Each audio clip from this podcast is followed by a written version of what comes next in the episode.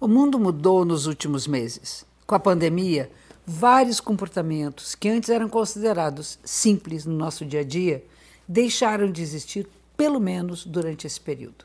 O que antes era normal, em questão de semanas, se tornou o que muitos chamaram de o novo normal. Abraçar seus amigos, estar próximos de familiares, sair com os amigos, ir ao cinema. O simples aperto de mão pareceu algo tão distante que até hoje dificilmente cumprimentamos um desconhecido na rua dessa forma.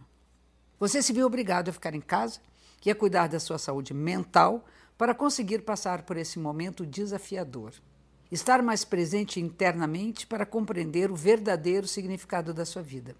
Por isso, o autoconhecimento foi necessário para muitas pessoas ter esse olhar interno com mais atenção.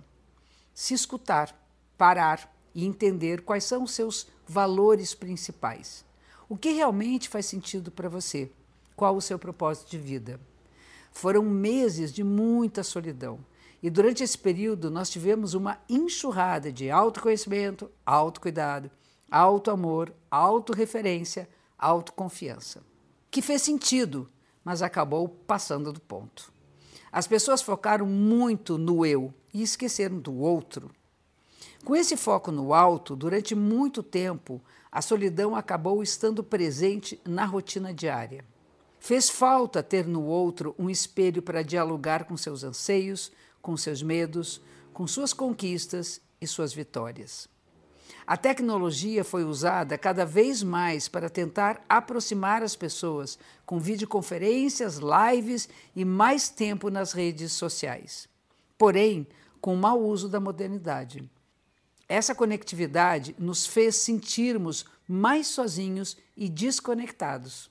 O que nos trouxe mais possibilidade de nos conectarmos, ao mesmo tempo trouxe discussões pouco empáticas com o ponto de vista do outro, falta de empatia, menos paciência para compreender as dores do próximo e tirar a nossa humanidade e nos deixaram mais sozinhos. Todos querem falar, mas poucos querem ouvir. Não vemos o outro, não entendemos o outro, mas no final das contas, você precisa conviver com as pessoas que estão à sua volta. Porque ninguém quer estar só. Queremos nos relacionar melhor, entender nossa família, crescer juntos, tirar o melhor de dentro de nós. Afinal de contas, estamos todos no mesmo barco. Por isso, o fim do autoconhecimento. Essa é uma nova oportunidade para olhar tudo que está à sua volta e pensar: de que forma eu posso contribuir para transformar a minha vida e principalmente a vida das pessoas que estão conectadas comigo. O alto não vai deixar de existir, mas ele precisa coexistir junto com o mundo externo. Não adianta de nada se você não olhar para fora, olhar para o outro. Querer aprender sobre você é apenas o primeiro passo para construir relações melhores. Mas agora está na hora de dar um passo além e voltar o olhar para fora. Alternar.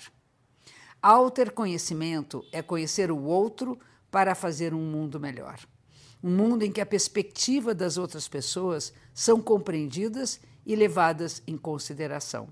Afinal, nós não existimos sozinhos. Somos mães e pais, filhos e avós, amantes, amigos, colegas.